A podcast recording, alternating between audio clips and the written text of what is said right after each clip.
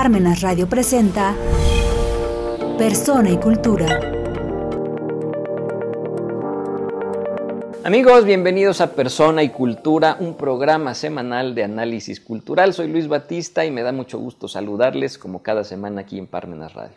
Seguramente habrán visto que en días recientes la actriz Verónica Bravo se hizo viral por denunciar públicamente un robo.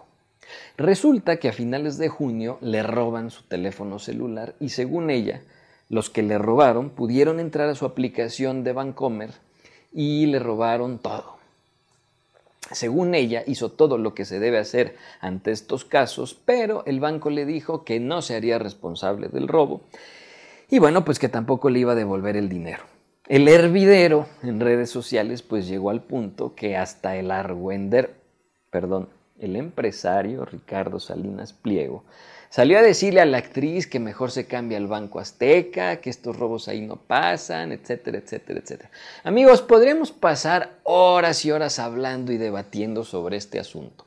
Que si la actriz no tenía las claves de su aplicación bien seguras, que si era chafa su celular, que cómo se le ocurre tener todo el dinero de su vida en una sola cuenta, Incluso podríamos meternos a debatir sobre la coyuntura histórica que estamos viviendo en temas de tecnología y la cuasi idolatría que estamos desarrollando como sociedad hacia las nuevas tecnologías y el endiosamiento de la banca móvil y la venta de nuestra alma y nuestros datos personales al demonio del Internet. Pero pues la realidad es que esto de las fallas en las apps de los bancos, las caídas del sistema, la desaparición de dinero en línea por cargos no reconocidos que se hacen a nuestras cuentas de banco, pues son cada vez más comunes y no se ve muy pronto que esto vaya a terminar. Y la culpa de todo esto es nuestra, del ciudadano de a pie, por confiar desde hace mucho tiempo en los bancos, instituciones que se han enriquecido y hoy dominan y controlan nuestro dinero pues gracias a que históricamente les hemos dejado hacerse del poder de nuestro dinero. Y una de las herramientas que mejor ha sabido utilizar este sistema bancario es algo de lo que nadie habla, y ese algo es la usura. La usura es un pecado moral y también financiero, pero lo podemos definir como el acto de prestar dinero con una tasa de interés que es considerada irracionalmente alta o que es más alta de lo permitida por la ley. Y eso hacen los bancos desde siempre. Según un artículo de El Financiero, esta práctica fue común por primera vez durante el reinado de Enrique VIII en Inglaterra, durante la primera parte del siglo XVI, y eso aún sigue vigente por una simple falla del sistema financiero. Según esta misma fuente, estas fallas son fallas de información, fallas en razón del poder oligopólico de los que ofrecen servicios bancarios y para el caso que mencionamos, pues también son fallas de instituciones regulatorias débiles.